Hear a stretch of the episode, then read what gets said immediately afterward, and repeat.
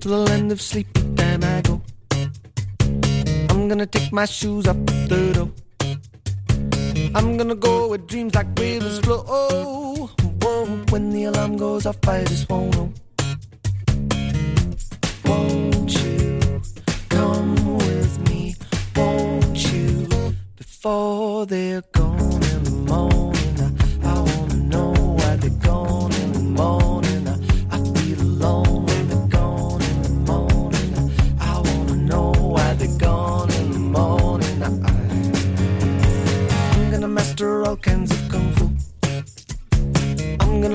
inside a tiny zoo.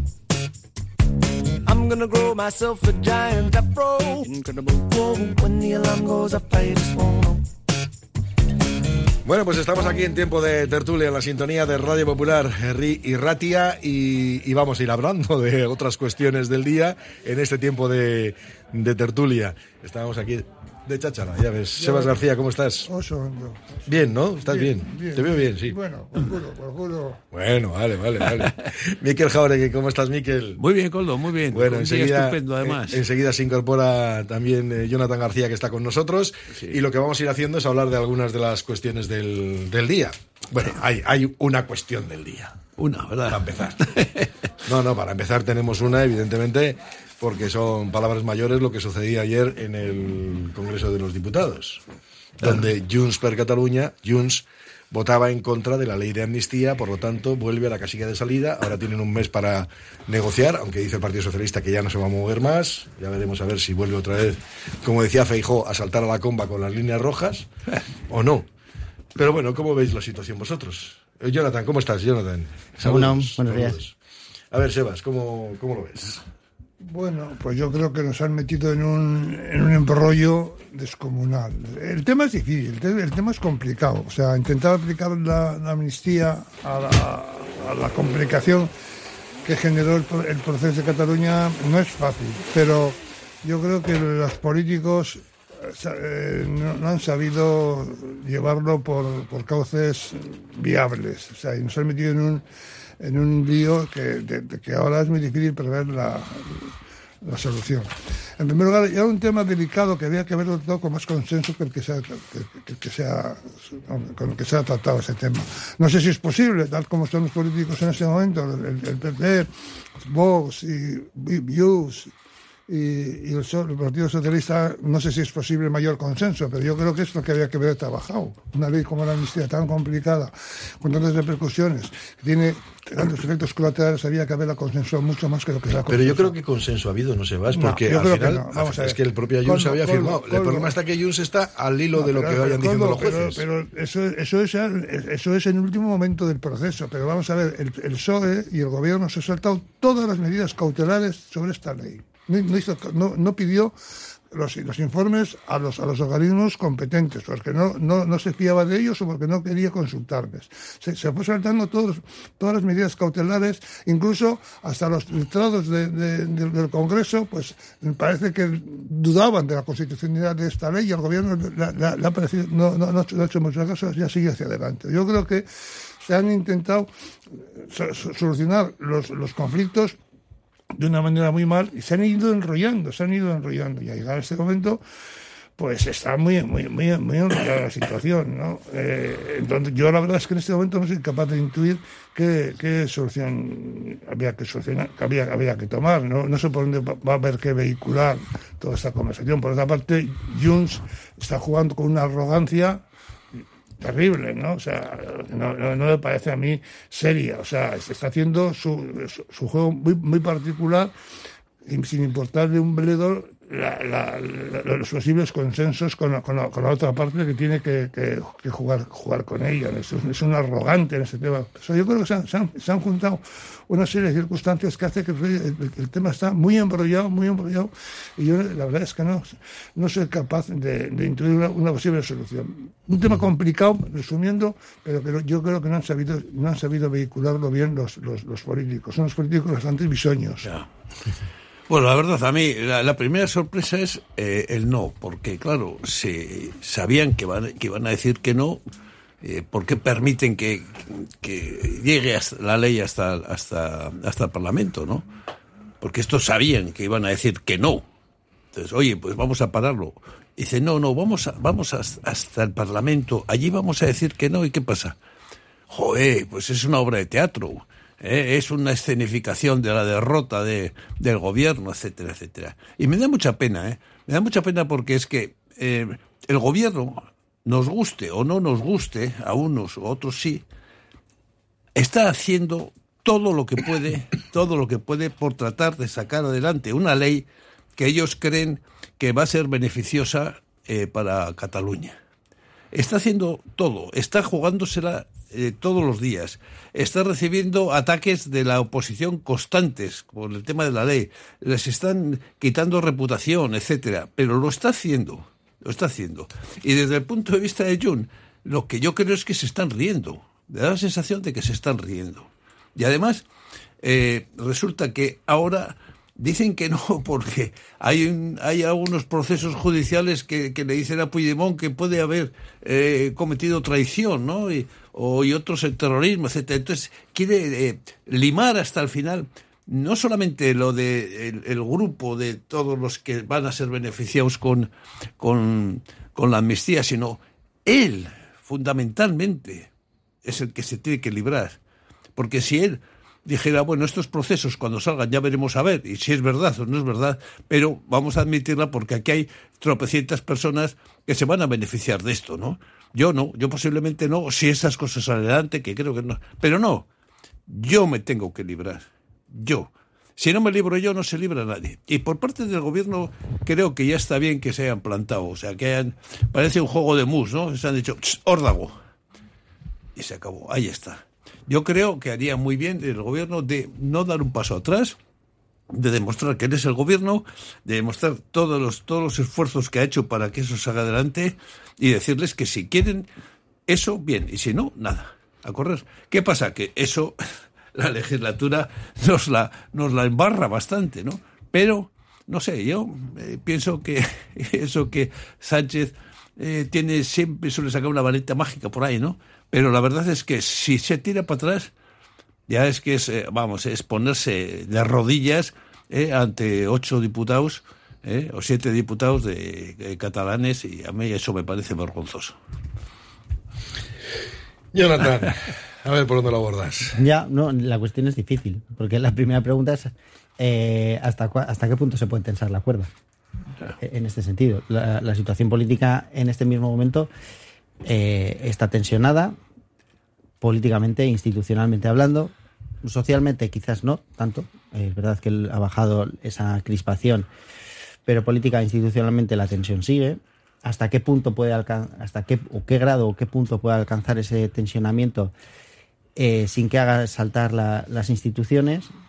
Eh, Sebas Ben decía antes, ¿no? En, este sentido, eh, Junts juega con un punto de soberbia en, este, en este tablero, eh, porque comunicativamente hablando mm, costaría mucho vender incluso a la propia ciudadanía catalana las decisiones que está tomando en el Congreso los Diputados en la actualidad. El, no anterior, que luego fue un sí in extremis, una abstención, eh, se pudo solventar pero este no a la ley cuando eh, las principales formaciones en Cataluña, como son el Partido Socialista de Cataluña y Esquerra, la han apoyado, porque debemos recordar que Junts es una parte de la representación catalana, pero una parte que no es ni la primera fuerza, ni la segunda fuerza, ni siquiera la tercera fuerza, en ese sentido. Entonces, eh, estamos hablando de que eh, es una pequeña fuerza que está representada en el Congreso de los Diputados las que están tensionando el panorama español, sí, pero también el panorama catalán porque la situación en Cataluña tampoco es que eh, en este momento sea la más eh, acorde. Mm, entonces, en este sentido, comunicativamente no sé cómo puede vender Junts ahora mismo eh, el escenario actual. Ese no, ¿cómo lo puede vender cuando mm, el no ha sido solamente apoyado por las fuerzas como el Partido Popular, Vox y en este caso Junts? Con lo cual, ¿cuál es la, el discursivamente, cuál puede ser la lógica para que la ciudadanía catalana pueda llegar a entender? La ciudadanía española, mm, bueno, es, otra, otro ámbito de, juego, pero la ciudadanía catalana pueda entender la decisión de Junts cuando RC, que encabeza la Generalitat, y el PSC, que es la primera fuerza en votos en, en Cataluña, mm, la han apoyado, eh, la han estado en, en todo ese proceso y contaban con el apoyo y el respaldo no solo del gobierno, sino de la, de, de la mayoría de las fuerzas eh, políticas de la, de la Cámara. Entonces, no lo sé cómo se puede vender y es un riesgo también eh, ese tensionamiento de la cuerda porque tampoco podemos olvidar que Cataluña tiene un proceso electoral no muy lejos eh, y la situación social, económica y política catalana también es muy particular. Si los titulares también dicen ahora que están ¿no? en, en una situación de sequía, son temas que tampoco, la gestión también es eso. Yo creo, yo creo que el gobierno socialista ha ce- ha cedido demasiadas cosas para llegar a este punto actual. Eh, decía, decía Miquel que ha estado jugando con mucha generosidad.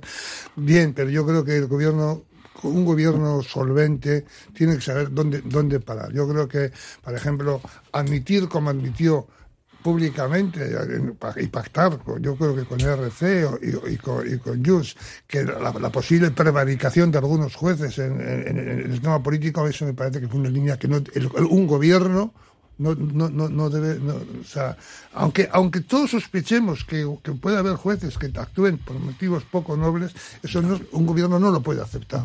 ¿no? O sea, yo creo, creo que, que, que el, que el gobierno, que el, que el PSOE ha ido cediendo el gobierno ha ido cediendo demasiadas cosas. eh, que aquí lo dijimos hace, hace, hace tiempo. Hay un, momento en un juego del mus que tienes que parar, al contrario, porque es que si no te, te, te, avasalla. ¿no? Y yo no sé cuál era el momento, porque claro, no pensemos que Jun se va a parar con el tema de la amnistía. O sea, el tema de ellos, el tema estrella de ellos es la autodeterminación. Y, van a jugar la baza de la autodeterminación en los presupuestos de este año, los presupuestos del año que viene, en los presupuestos del año siguiente. Quiero decirte, entonces, en, algún momento tiene que hacer percibir a Junts y a los catalanes que, señores, vamos, a- eh, esto no puede ser. Y yo no veo posibilidades de, de- de hacérselo ver en este clima de crispación actual. O sea, yo, no, no- veo. Yo creo que lo que hay que es recomponer los acuerdos entre todos, entre todos. O sea, yo creo que esto implico también a- al PP. Y el PP tampoco puede, en esa situación actual, tener una actitud tan beligerante con un gobierno que, se- que- está peleando en, un tema tan crucial para el futuro del Estado español. Eh, entonces yo creo que hay que recuperar un, un- un- un- un clima, un clima en el que decir, señores, hay problemas que no vamos a, a- a- a- hay, hay propuestas que no vamos a aceptar de ninguna de las El- maneras. pero el- pero la cuestión es que si aceptas eso, Sebas, eh, estás aceptando que no saques adelante nada. Claro. Claro. Pero entonces estás para qué quieres un gobierno. Claro, es, el- es que estamos llegando a ese tema con lo. Sí, sí.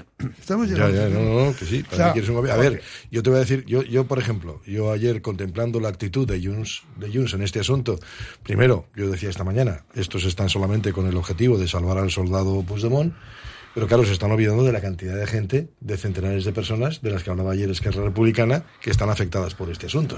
Y que la ley de amnistía podría aliviar situaciones que me parecen absolutamente injustas.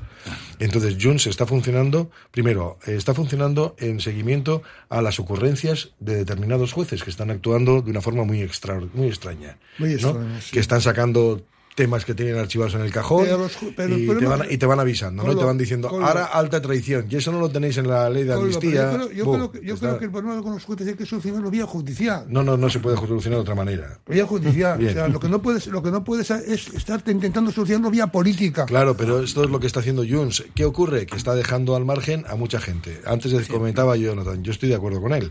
Yo creo que Junts per Cataluña se está labrando una tumba política en Cataluña de O no, o no, Yo creo que sí. no. Yo estoy convencido de que sí, porque está dejando a mucha gente en la cuneta en estos momentos. Sí. Eh, y luego eh, tienes un gobierno de un gobierno de España que es que depende de ellos. Depende de sus números. Entonces dices, a ver, si no saca los presupuestos que va a mantener el calendario, los quiere sacar en marzo, si no los saca, dices, ¿qué hago? Yo ayer estaba pensando, digo, bueno, yo con la actitud de Junts, lo primero que se me ocurriría decir es, mira, ¿sabes lo que he pensado? Oye, que os arregléis ahora. Ni Claro. amnistía ni nada. Vais ahí a casa y con el siguiente gobierno lo solucionáis. Exactamente. Ya, y, vete tú. tiene que haber Claro. elecciones. ¿Eh? Ya, Tiene- pero- tiene que Claro, haber no, no puede convocarlas hasta mayo.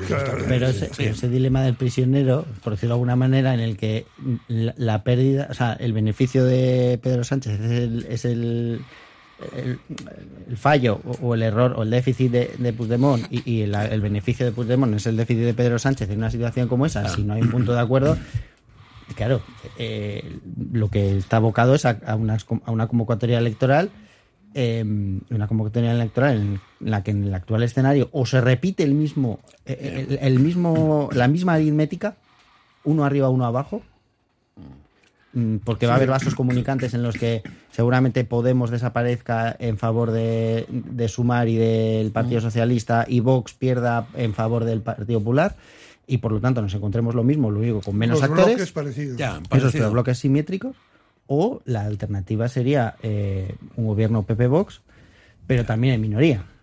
Ya, Con lo cual, sí. Yo, y co- con, unos agentes que, que van a seguir ahí, y repito, y con un panorama catalán en el que hay una convocatoria electoral no a muy larga distancia y hemos visto que la Generalitat está empezando a hacer esos movimientos propios, como poniendo eh, como vicepresidenta a una persona de alta confianza, con una proyección exterior y que vemos que están en todos los medios de comunicación teniendo un discurso completamente diferente del que puede ser el que tiene Junts ahora mismo. Y no es la amnistía lo que pone sobre la mesa, sin renunciar a la amnistía, sin renunciar a la autodeterminación, sin determinar, sin, sin abandonar ese discurso, hay otro, otras propuestas sobre la mesa y ayer también cuando, cuando finalizó la sesión en el Congreso de los Diputados, el propio Oriol Junqueras, el discurso que tuvo era de concordia, o sea, en el Sí. de- era un discurso completamente diferente que salía y eh, salía de, de la lógica de Junts, con lo cual yo sí que creo también que está acabando eh, su propia tumba políticamente Junts, sabiendo que encima no es una formación política al uso, claro. que, que la formación política al uso era convergencia, pero convergencia no existe. Y no existe ni siquiera eh, el, el PDCAT, que era como una de las alternativas. Es que Junts, mm, políticamente como actor, es algo, pero no, no, no es una estructura de partido eh, clásica como entendemos, con lo cual es más fácil que... Bueno, dice algún oyente, dice, se puede crear una ley de amnistía si no tienes a un juez acusándote diariamente de la muerte de Kennedy, de Castro, de Manolete. No, no, es Sí, que eso o es... de conocer la invasión de Ucrania Eso- seis meses antes. Eso es real, o sea, a ver, tú tienes una cosa, ah, ¿cómo que seis meses antes? Cuatro años. Casi. cuatro años, Cuatro años antes, era. o sea, cuatro años. O sea, dices, para ver, de, de, de dónde se ha caído? Y aparte que un juez que abres de nuevo ese capítulo, ese melón, se va a dar una entrevista a la televisión alemana. Sí. Yo es que como el Consejo General del Poder Judicial es una, es una serie de ocupas que no pintan nada en este asunto, no, es verdad, porque el Consejo, el Consejo tenía que llamar la atención a García Castellón, tenía que llamar la, la atención a Aguirre. Primero, oiga, usted está hablando de un caso suyo, de, una- de- de un caso que está usted resolviendo en una televisión Alemania. Este- De un caso, usted queda inhabilitado para llevar este caso. Punto. Que venga el siguiente. Y García Castellón, lo mismo. ¿Cómo? ¿Que se acuerda usted cuatro años después de que Puigdemont estaba vinculado a delitos de terrorismo? Cuatro años después. Usted es un instructor pen- penoso. Fuera. ¿Qué, qué ocurre? Pues que es que es muy complicado. Sí, sí, Los jueces parece que tienen, es verdad, tienen burladero. Pero los jueces, los jueces deben ser juzgados en línea en, en- en- en el ámbito judicial, jurídico. pero claro, pero Claro, eso- lo, que no puede ver, ser, lo que no puede estar Sebas, el gobierno intentando adaptar General- la ley a, la- a- a la- a las pegas que le Pero el órgano de los jueces que debería entrar en esto es un órgano absolutamente politizado. Es, es que hoy, hoy, dos partidos, o sea, el gobierno, el Partido Socialista, el gobierno de España y el Partido Popular están negociando Sí. en Bruselas solucionar un problema del Consejo General del Poder Judicial en España, Con un mediador. con un mediador. O sea, es que es una cosa, dices, pero bueno, oiga, ustedes han hecho una política, han como- hecho trizas yo, la yo, política. yo no quiero pronunciarme sobre la, la- la politización de la judicatura porque no quiero ni creer en ella. Yo, hombre, yo sí creo. Yo bueno, bien, creo bien, bien, bien, no quiero ni creer en ella, pero quiero decirte, no solamente está bajo sospecha de politización el, el Consejo Superior de Justicia, está la Fiscalía General, está incluso el Tribunal Constitucional. Tal como se han hecho las elecciones de los jueces, bueno, se, se ha creado una situación bastante confusa en general, en general. Entonces yo creo que eso, eso, eso hay que solucionarlo, eso hay que solucionarlo, pero, pero tenemos que seguir confiando en las instituciones, porque si no confiamos en las instituciones, esto, esto, esto se nos, nos explotan las Bueno, manos. dice otro oyente, insisto en que solo quieren salvar el culo de Puigdemont, aunque ello lleve a fracasar una medida de, que beneficiaría a cientos y acabe con PP y Vox en Moncloa. También dice, da un poco de vergüenza el panorama político que tenemos, puro egoísmo y protagonismo. Otros dicen, a lo mejor los políticos de Jun son muy legales y aceptan el delito que les imputan. Por eso se niegan a ser amnistiados. No me extraña a mí. Otro dice, yo os agradecería que no sigáis el juego y la cortina de humo con el problema catalán, la independencia, etcétera. Hay problemas muchísimo más graves en este país que actualmente están siendo tapados. Otro oyente dice, el problema no es Junts, son los jueces. Siempre se buscan culpables, Junts o Podemos, la fachosfera, dice este oyente. Dice, el PNV tiene una oportunidad de oro para negociar con Junts, ya que son los eh, como eh, son aliados, como lo han demostrado varias veces. Luego también hay quien nos dice, la amnistía y la amnistía es un trapicheo de políticos entre políticos. Dudo mucho que a la ciudadanía le preocupe esto, cuando hay muchas más cosas que sí son preocupantes. Yo siempre he dicho que la democracia consiste en preguntar a la ciudadanía, pero estos gobiernos tienen miedo a preguntar. Bueno, pues ya veis ¿no? todo, Sí. lo que, todo lo que nos van contando los oyentes. Y otros dicen que las imágenes de García Castellón riéndose de los testigos, preparando con el fiscal los pasos a dar. Sí, es otro de los temas que acaba de salir, por cierto, en las últimas horas. Hacemos paréntesis y continuamos. Radio Popular, R. Ratia, 100.4 FM y 900 Onda Media.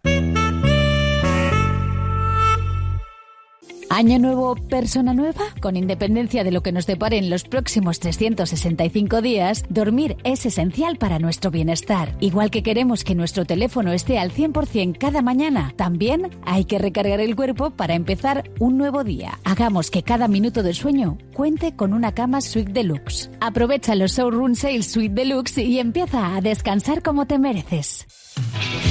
En Óptica Lázaro estamos de rebajas de enero. Gafas completas monofocales o progresivas incluso de sol, con hasta un 50% de descuento. Y celebramos 37 años contigo con un cheque regalo de 37 euros acumulable a otras ofertas. En Madrid 8 Pozo Coeche Basauri, Óptica Lázaro, único centro Barilux especialista. En Alfombras Orientales Masarrat traemos el confort de Oriente a tu hogar. Dale a tu casa la belleza y calidez que se merece con nuestras alfombras. Ven a vernos y descúbrelas en persona. Alfombras Orientales Masarrat, calle Ledesma 20 Bilbao.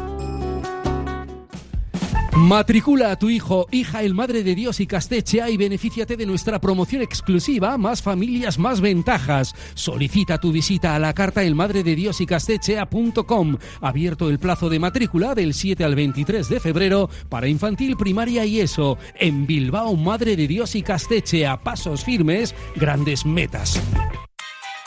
Hola amantes de los gatos. En el Cat Café Bilbao disfrutas de un picoteo delicioso y apoyas a nuestra protectora. Ven a relajarte, a jugar con nuestros meninos y lo mejor de todo, puedes llevar a casa a un mejor amigo adoptando a uno de nuestros gatitos. Cat Café Bilbao, donde el amor por los gatos se mezcla con el mejor café. Te esperamos junto al ayuntamiento, calle Cristo 5.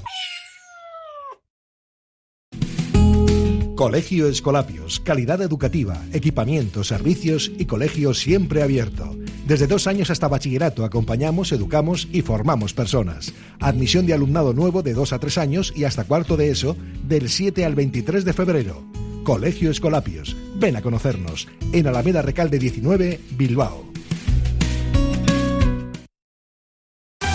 Ven a pasar el día a Biwak, el único centro donde podrás encontrar todas las modalidades de escalada, pádel, padbol, gimnasio, yoga, pilates, tienda de nutrición o relajarte en nuestra zona wellness y disfrutar de nuestro brutal restaurante. Biwak, una nueva y completa experiencia para familias, colegios, grupos de empresa y para ti. Biwak, calle Estinche número 4, Derio, frente a la estación de Euskotren. Egunon Vizcaya.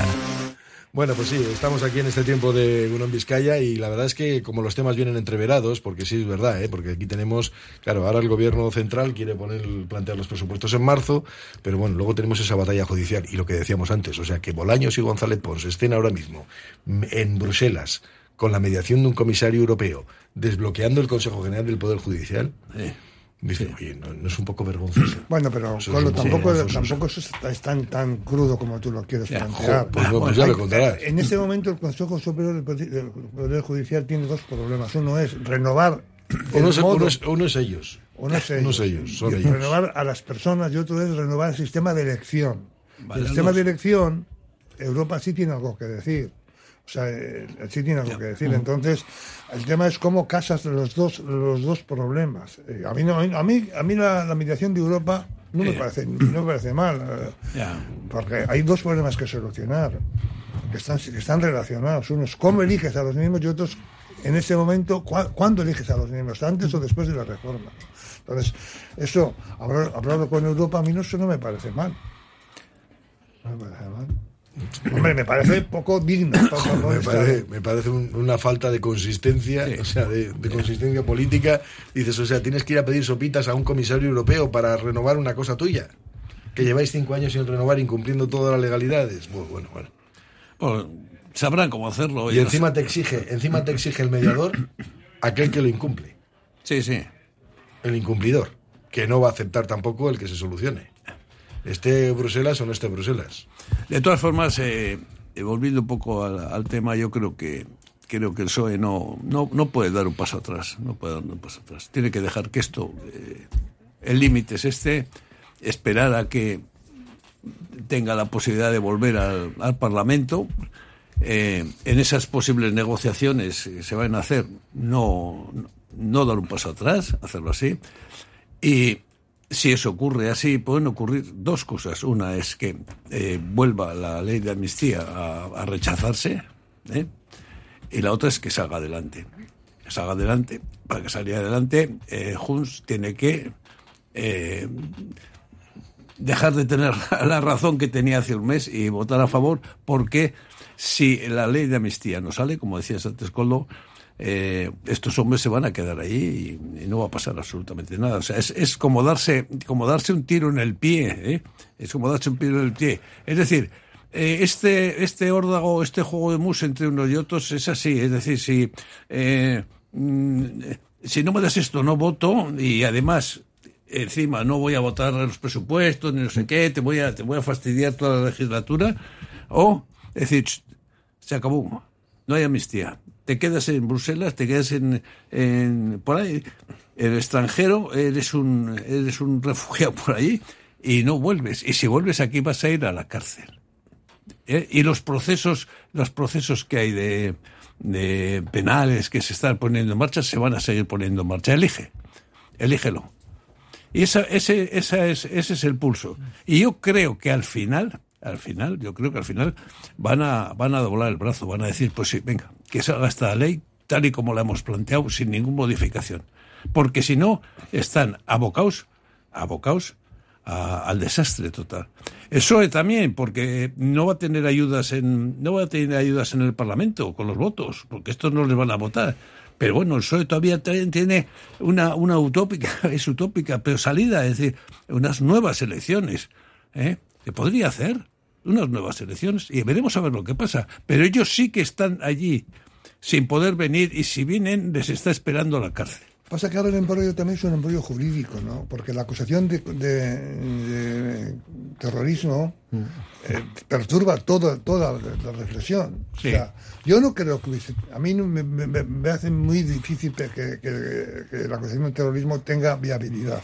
O sea, No fuera- tiene, no tiene medio pase. bueno, bueno, pero Coldo, está, está, está ahí planteada No y eso es y eso es lo que hace que la gente crea que Europa pueda tirar atrás la ley de, de amnistía. Y entonces es lo que da miedo también a, la- a- a las posibles modificaciones del decir. Pero bueno, yo creo que el tema jurídico, el tema es, muy importante, es muy importante que en el campo jurídico se definiese que hay o no hay, no hay no, no terrorismo. Pero, si ¿Pero con quién lo va a hacer? Pues, pues los tribunales ¿Pero qué tribunal va a hacerlo? Si están, sí, sí, sí, sí. Es que los tribunales- si, si tienes instructores que acaban de prolongar seis meses la causa Bien, el tema y están todavía investigando Pero eso es así. y llevaba cuatro años en un cajón el asunto, se No, debe no, contar esto a mí. No, no, no mezcles. No, No, mezcles- no, no, es que, no es que hay que mezclarlo plazos, no todo. mezcles Hay que, mez- plazos, no hay que mezclarlo todo. Yo sé no que. A ver, yo creo que hay que mezclarlo todo. ¿Cuál es el problema? Vea, te voy a poner un ejemplo para que veas eh, cómo la justicia resuelve ideológicamente lo que quiere. Y aquí tenemos ejemplos claros. Aquí tenemos el ejemplo de Alsasua, por ejemplo, resuelto ideológicamente. Ideológicamente, esos chavales están en la cárcel por una decisión más ideológica que jurídica. ¿Por qué? Porque es imposible que a ninguno de nosotros nos convenzan de que allí hubo terrorismo en esa, en esa, en esa paliza. Puede haber cualquier cosa, pero no terrorismo. Eh, pero lo mismo podríamos seguir. Y si vamos para atrás, no te quiero ni contar el caso Bateragún, etcétera y tal. Cosas que, que- que no se sustentaban en la realidad jurídica. Se sustentaban en la realidad ideológica. Para mí, siendo un lego y probablemente soy un osado por ignorante. Pero dices, hombre, es como terrorismo. Ahora te quieren vender terrorismo en Cataluña. García Castellón, oiga, usted será un señor magistrado, no digo que no. Ha estudiado usted mucho, se sabe de memoria el Código Penal, lo que usted quiera. Pero para hablar de terrorismo que me esté sacando a un turista que le dio un infarto o que le tiraron unas piedras a unos policías, digo, bueno, quiere que le presente unos cuantos que aquí resu- resultaron Bueno, lesionados no, en las... Eso tampoco es así. Bueno, bueno, no, fue ni el infarto ni unas piedras, fue, fue algo más. No importa, pero ¿cuántas de esas hemos visto aquí? Te, te he dicho, te he dicho desde el principio que yo no creo que fue terrorismo. Lo que pasa es que no, podemos banalizar. Claro, no, no, pero los dices, ¿y ahora, ¿y ahora qué vamos a no hacer? podemos ¿Y- banalizar los ¿Y planteamientos. qué, y qué crees? ¿Que García Castellón va, va al mismo... Pues es un juez de una instancia jurídica que tiene su proceso de denuncia y Ya, puede- ya. nos puede gustar o no puede gustar, pero hay que seguir el proceso. No, no, que, es que sí que hay que seguir el Hay que seguir el procedimiento, proceso. sí. Y, que, y que la justicia esté influenciada por, por motivos políticos, pues seguramente sí. Pero no podemos darlo como principio y como, y como verdad absoluta, porque entonces, entonces nos cae todo el edificio institucional. Es que lo están tambaleando, yo no, ¿eh? Pues, Jonathan, que estás callado. No, no, porque me resulta interesante. Eh, no lo sé, porque eh, en eso sí que coincido con Sebas, en el hecho de que tampoco, eh, en el momento que se ponen las instituciones en duda, se cae el sistema. Se cae el sistema. Eh, pero se cae el sistema y no hay una alternativa mejor, siendo esta la no mejor, por decirlo de alguna manera, ¿no? Eh, no sé cuál es la situación, no sé cuál es la solución, no sabemos cuál es, y, y- y he dicho bien, ¿eh? no sabemos cuál es la situación porque no sabemos en qué escenario nos encontramos para poder buscar una solución, porque se mezclan muchos temas. Y como bien decía antes eh, una de las personas eh, oyentes, hay temas mucho más importantes que los presentes. Y están paralizados, completamente paralizados. Y sin embargo el sistema funciona, el sistema económico funciona, ¿no? Ayer salían los datos de, de crecimiento de, de Sí, España sí, sí, y, y y es una de las primeras potencias en crecimiento eh, económico en Europa.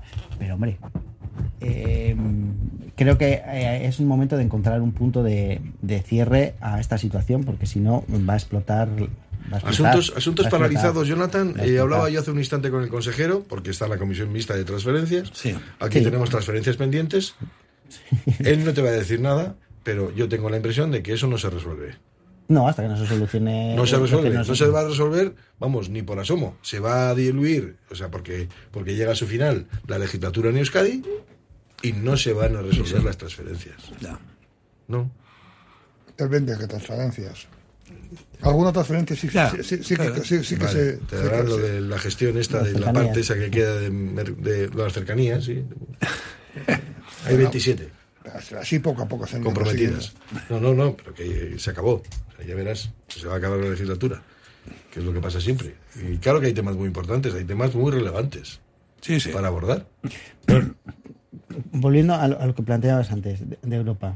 Uno, eh, Puigdemont también va a perder un altavoz importante, o, o bueno, puede perder un altavoz importante en el momento en que eh, se convoquen, bueno, en el momento en que los resultados de, sepamos los resultados de las elecciones al Parlamento Europeo, que podría perder su acta como eurodiputado y pedir un altavoz. Dos, cuando se habla de la renovación del Poder Judicial y cuando están ahora mismo negociando en Bruselas, eh, son solamente dos partidos políticos los que están negociando.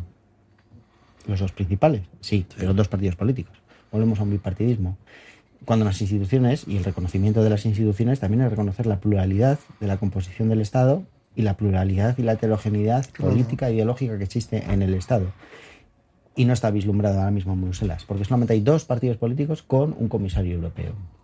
Y eso también hace poner en dudas las, las instituciones, porque esa negociación entre mm, PP y PSOE puede llegar perfectamente a un acuerdo, puede ser fructífera y puede renovar el Consejo del Poder, el Consejo de- General del. Poder Judicial, pero volvemos a las mismas dinámicas de hace un par de décadas, o hace una década, en la que es el bipartidismo, uno para ti, uno para mí, y si, si se diese el caso, habilitamos espacio para alguno, algún representante puntual de alguna minoría, con esa misma lógica.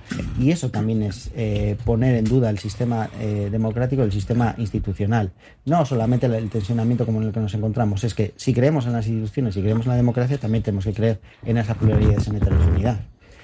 Y es lo importante, pero, pero da igual, pero eh, ho- hoy Puigdemont eh, y la ley de amnistía ocupan todas las portadas de todos los medios de comunicación, eh, todas las tertulias radiofónicas, todas las tertulias televisivas y y ¿cuál- ¿dónde está la solución? ¿Dónde, en la qué gente momento- sigue, sigue- eh, por eso- sigue- sigue durmiendo en la calle. por eso, eso, es. ¿Y, y qué- cómo solucionamos todo lo que nos está ocurriendo? ¿Cómo solucionamos que en Almería los pantanos estén al 8% de capacidad? ¿Cómo solucionamos que eh, nos encontremos con una crisis eh, comercial porque eh, los barcos no pueden circular por, eh, por el canal de Suez? ¿Cómo nos encontramos cuando la Unión Europea se encuentra ante retos muy importantes como el propio crecimiento de la ultraderecha y con algunos discursos xenófobos? ¿Cómo nos enfrentamos a, las consecuencias de una guerra en, Gaza? eh, en Gaza, como nos encontramos ante los retos de, de Ucrania, y no es por poner solamente las cosas eh, como tal, sino- pero claro, esto es un elemento, es la punta del iceberg de toda una problemática social. Y si creemos en las instituciones democráticas, y el creer en las instituciones democráticas es creer en esa propia pluralidad discursiva. Bueno, pues en los comentarios de los oyentes eh, hay de todo. Algunos dicen, por ejemplo, quién ha votado al Partido Judicial en las elecciones. Eh, dice, el edificio se cae, Sebas. Que hay cientos de ejemplos que lo confirman. Otro dice, en, España no hay justicia, hay que ponerlo en mayúsculas. Preguntar a Voltonic. Se le ha costado cinco años darse cuenta al juez que Rusia estaba detrás del proceso. Pregunta. Dice también, eh, esto, esto solo lo arregla metiendo unos cuantos jueces a la cárcel. Y otro dice, es la farmacéutica Dolot, casi 500 días en un zulo. Eh, penas para los acusados, 22 y 14 años. A la mitad de sus condenas, tercer grado. Hoy en día en la calle. Ortega Lara, penas para los acusados, en su día fueron 32 años, creo, la Claro, prisión. claro. Dice, prisión hasta el último día de su condena. Bueno, también es verdad que no es lo mismo. ¿eh? El del No, secuestro de la farmacéutica Dolot tiene un componente mafioso, o Sí. criminal, Económico. y el otro tiene un componente de terrorismo. Eso Sí, es sí. distinto y ahí tiene penas agravadas, ¿no? Pero sí que es verdad que las condenas al final, bueno, pues Claro. son diferentes y se alargan. Estamos en paréntesis y continuamos. Radio Popular, Herri Ratia.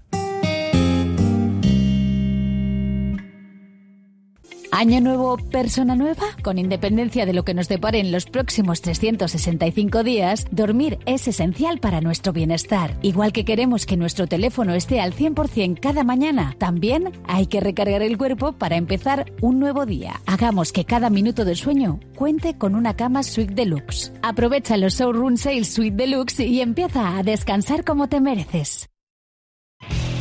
¿Sabes dónde estudiará tu hijo o hija el próximo curso? ¿Quieres conocer la ESO del Centro de Formación Somorrostro? Infórmate del nuevo proyecto académico y su especial atención a la diversidad, la educación emocional, el trilingüismo y los intercambios europeos. Entra en la web somorrostro.com y pide tu cita individualizada. Infórmate sobre la ESO en el Centro de Formación Somorrostro. ¿Quieres probar un poco de Italia en Bilbao? Descubre el Giardino de la Nona y su maravillosa comida italiana. Pastas tradicionales, pizzas artesanas y otras delicatessen. Il Giardino de la Nona, cocina italiana de altura en Bilbao, Alameda Mazarredo 18. Por algo tenemos las mejores puntuaciones en Internet. Reserva en el 94 430 06. Siente el encanto de Crazy Old Man en Deusto. Café y exquisitos pinchos a solo 2 euros. Ubicados en la esquina entre la avenida Madariaga y Lehendakari Aguirre. Disfruta de la tarde con nuestro animado karaoke. Vive momentos deliciosos y llenos de diversión en Crazy Old Man, donde el café y los pinchos son la combinación perfecta. Ascensores Abando. Soluciones a medida en cualquier tipo de ascensor. Cota cero, sustitución y modernización de ascensor. Ascensores Abando. La mejor oferta en nueva instalación, reforma y mantenimiento multimarca. Ascensores Abando. Un referente en Vizcaya desde hace más de 30 años. Ascensoresabando.com. En Óptica Gordoniz no descansamos hasta encontrar tu mejor opción de lentes. Trabajamos con las últimas tecnologías y somos Centro Barilux especialista. Nuestro trato personalizado te sorprenderá por su cercanía y profesionalidad. Visita Óptica Gordoniz en Indauchu y tus ojos brillarán de felicidad. Ahora tu segundo par de lentes progresivas gratis. Ven a disfrutar del 50 aniversario de la Semana Coral Vizcaína. Del 22 de enero al 9 de febrero, más de 60 coros de diferentes puntos de Vizcaya se dan cita en la Basílica de Begoña de lunes a viernes, a las 8 de la tarde con entrada gratuita. Celebran 50 años cantando en Begoña. Colaboran la DIA, la Diputación Foral de Vizcaya, el Ayuntamiento de Bilbao, Della Laboral Cucha y Amadeus Bilbao Música. Vizcaya. Bueno, pues vamos ahora, vamos ahora a entrar en otras cuestiones del día. Mira, eh, es que tengo un tema dando vueltas todos los días y no lo saco nunca a pasear. Ayuso. No, no, no, Ayuso no, deja, deja Ayuso. Ayuso ya la tengo, ya la tengo por las mañanas, Ayuso bastante ya. Tienes todos los días dándole vueltas. Que sí, que sí, me trae loco, es que me trae loco. Es una, es una presidenta de una comunidad que no habla de su comunidad, oye, que allá los madrileños, que encima le votan mayoritariamente, no sé, algo tendrá el agua cuando la bendicen, digo yo, no algo tendrá ella que yo no descubro desde aquí, desde la distancia. Pero bueno, es otra cosa que no voy a entrar en ese detalle, ¿no? No, pero es que ayer, por ejemplo, en algunos... eh, en algunos países estaban entrando ya en lo de la prohibición de los teléfonos móviles y demás, y en algunas comunidades autónomas. Bueno, hay algunas comunidades que ya lo tienen prohibido desde hace tiempo. Galicia, Cataluña, Madrid, por En ejemplo. las escuelas. En las escuelas, sí, sí. Tienen prohibido el uso del teléfono móvil. Aquí tenemos recomendaciones, pero luego son los centros los que toman las decisiones también sobre el uso de los teléfonos móviles, ¿no? Que yo digo, hombre, yo pensaba que los teléfonos móviles en clase, durante la hora de clase, no se pueden tener. Me da la sensación, ¿no? Mínimo. Eso Me no- da, me da la sensación, pero bueno, es algo que lo diga el Maisu, que dices, oye, que Lo que pasa tenemos... es que yo creo que somos un poco hipócritas, porque el, el- el tema del teléfono móvil no es el teléfono móvil, es los, los productos que el la ma- la mayoría de las que no son empresas te- no son- comerciales es que no son teléfonos, Claro, son ordenadores. han, han utilizado para no, y, y si fuese ordenadores solo para los productos de consumo los productos medio pornográficos o pornográficos los productos de chismorreos que inundan inundan y a los que picamos Hombre, que picamos. ¿Eh? Quiero decirte, yo creo que ese es el tema. O sea, el tema. de- el- yo tengo que, que- un, niño pequeño o un, un joven tenga un, un teléfono móvil en casa, en, en, en clase, no me parece mal. Sí, sí es un teléfono móvil, pero el tema es que el teléfono móvil es cualquier cosa. Te da, te da acceso a un montón de información consumista, un montón de, de- de- de anuncios de, todo tipo, acceso a información múltiple de dudosa moralidad y de, y utilidad. Ja, Entonces, claro, eso, eso puesto en manos de un chaval de 12 o 13 años es una bomba explosiva, claro, pero no el teléfono móvil en sí mismo, sino los productos que las empresas, las empresas que quieren ganar vía anuncios han, han- han- han comercializado y colonizado los, los teléfonos móviles. A mí No me parece. Yo desde luego no, no dejaría eh, que entraran en el colegio con, con móviles. De hecho, ya no les dejan entrar en clase con, con juguetes. Eh, determinados juguetes que quiere el niño llevar a clase y, que, y que le puede distraer y puede jugar. Entonces, no, no, y no se trae ni un juguete, no se trae. Y el móvil tampoco, porque eh, en principio no es necesario. A ver, ¿para qué es necesario un móvil en el colegio o en la escuela? ¿Para qué es necesario? ¿Me podéis Pues si, decir? te, si te pregunto una pregunta sobre el gran- el capitán, el gran capitán o, o quién fue Primio de Rivera, Ya. la mayoría de los chavales lo solucionan vía móvil. La mayoría de los chavales, Miguel. Bien, pero, ¿Eh? pero en la escuela... Y en la universidad también, ¿eh? Pero en la escuela no es necesario el móvil, para nada, absolutamente para nada. Porque eh, lo más que se me ocurre que pueda tenga que dar un aviso a su familia o a alguien, ahí está el maestro que va y, y- y- y da el aviso que necesite o lo que haga falta. ¿no? Es decir, no necesitan para nada el móvil. El móvil en su casa. ¿Y qué pasa con el móvil en casa? El móvil en casa será el padre y la madre quien administre y quien, y quien controle el uso del móvil. Y se acaba la, la- polémica. O sea, no hay más polémica.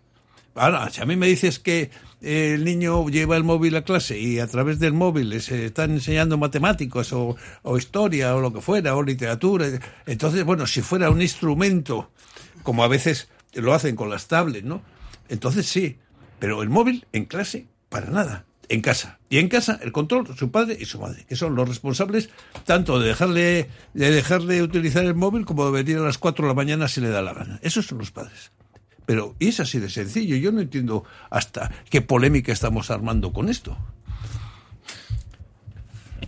Por lo que me corresponde, por que en este por caso, por lo que, toca, me corresponde, aunque no en los niveles obligatorios, sino, sino con los mayores de edad, en este caso en el, mo- en el ámbito universitario, es verdad que eh, los móviles son una herramienta útil en el sistema educativo en la medida en que para algunos ejercicios, algunas actividades, resultan una herramienta para acceder a la información o para poder eh, interactuar cuando el grupo es amplio incluso planteando una encuesta o planteando algunas cosas, algunos ejemplos. Bueno, eh, es una herramienta útil en ese sentido. Mm, prohibirla, bueno, prohibirla. A veces la prohibición conlleva eh, peores consecuencias que, la no prohibición. ¿Un uso o una reglamentación de ese uso? Sí, por supuesto. ¿Por qué? Porque el móvil fuera del espacio del aula, pero dentro del centro educativo, diferenciando, es decir, en el patio, en el hantoki o en cualquier otro lugar eh, de, intercambio, eh, el móvil es un elemento disruptivo, es un elemento que distorsiona las relaciones sociales y las relaciones humanas. Y eso es un factor clave también en ese sentido. Eh, la, la- incapacidad para poder establecer lazos de unión en un momento mm, importante de socializar que lo ocupa el móvil. Y el móvil en general ese es el elemento disruptor, porque o tengo un mejor móvil, o tienes un peor móvil, o nos estamos pendientes de los vídeos o de las aplicaciones que bien decía antes Sebas. Es un elemento disruptor, es que rompe todas esas dinámicas. Eso por una parte. Dos, eh, el móvil eh, en el sistema educativo y una parte importante de, de ese miedo que existe al móvil es eh, su consecuencia para la ruptura de la capacidad de concentración del alumnado más allá de un breve periodo de uno o dos minutos. Entonces, cuando el sistema educativo está construido con un esquema del siglo XX, pero que funciona en el siglo XXI, De- de con- con principios clas- del siglo o de XX. principios del siglo XX, o incluso de finales Es que del siglo. XIX, Sí, vale. o del siglo XIX, con sesiones de hora, hora y media, o yo que puedo llegar a tener hsta tres horas y media de clases seguidas. eh, Con lo cual aburres, ¿eh? Con lo cual, Aunque pues, seas- sí, sí, sí, te soy mucho, consciente aburres. de que aburro Aburres, muchísimo vale, en muchas ocasiones, eh, pero adapto mi material para no ser tan aburrido. Vale, vale. Eh.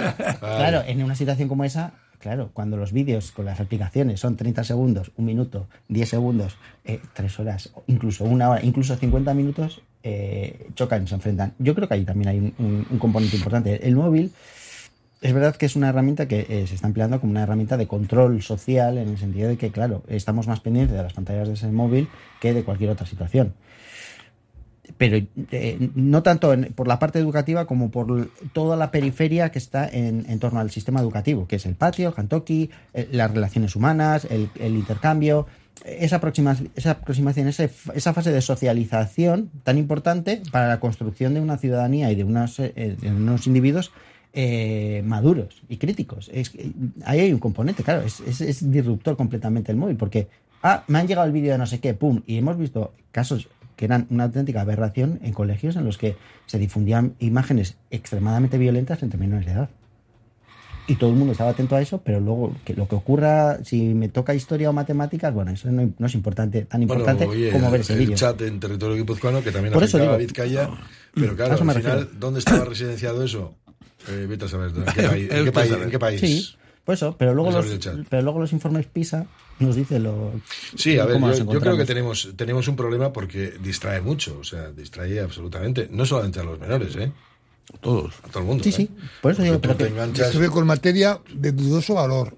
eh, de dudoso valor no. tengo Estético, la- la- ético. El, el 90% es basura. Eso. O sea, es- Bien, es bien, el 90% es una insustancialidad. Y me digo 90% por no decir más, alto. Pero hay O sea, un 10%, siguiendo tu porcentaje, que es de un alto valor Sí, de contenido, sí, claro. incluso para la proyección de un sistema Claro. educativo Por supuesto. Ingente, porque la información que se tiene y que está a disposición del alumnado enriquece. Lo que antes Claro. había que ir a la biblioteca y perdías 20 Pero minutos en llegar a mira, la biblioteca ejemplo, o coger ejemplo la hay- no yo, sé qué, yo te voy a decir, ¿cuántos, ¿cuántos documentales emitís en clase vosotros habitualmente? Bueno, yo cada día menos, porque intento buscar alternativas, pero Pero no, no, no, pero no, si yo, si yo lo que estoy es a favor de eso. ¿Por qué? Pues porque ahora mismo tenemos una, una juventud que está eh, mucho más tecnologizada, Mm. mucho más adaptada a los medios audiovisuales, entonces hay que intentar influirles por otros medios. sí, pero un Y documental dices, de una hora no lo pueden ver. Porque es extremadamente largo. Bueno, pero hay, yo digo que- pero hay material sobrado, Pues ¿eh? sí, sí, material sí, sobrado con muchos elementos para poder al menos servir de hilo de discusión. Sí. Antes el hilo de discusión era un libro. Voy a dar ya por Ahora- perdido eso, porque ya no lo van, no van a leer el libro. No. Hay, Van a ir a ChatGPT y le van a pedir un resumen. Hay- hay un, hay un ejemplo que lo ha contado Jonathan que a mí me parece muy interesante. Antes en, el- en los recreos los chicos, los chavales tenían que jugar al fútbol, al baloncesto, a lo que sea, tenían que relacionarse entre ellos. Ahora la mayoría de ellos se refugian en el móvil. Sí. Yo no hay imagen Es un- más. es un- Sí. Uy, uy, uy, que nos tenemos que marchar, que, nos- que vamos a refugiarnos en las noticias. Sebas García, Jonathan García, Mikel Jauri, no me dicen nada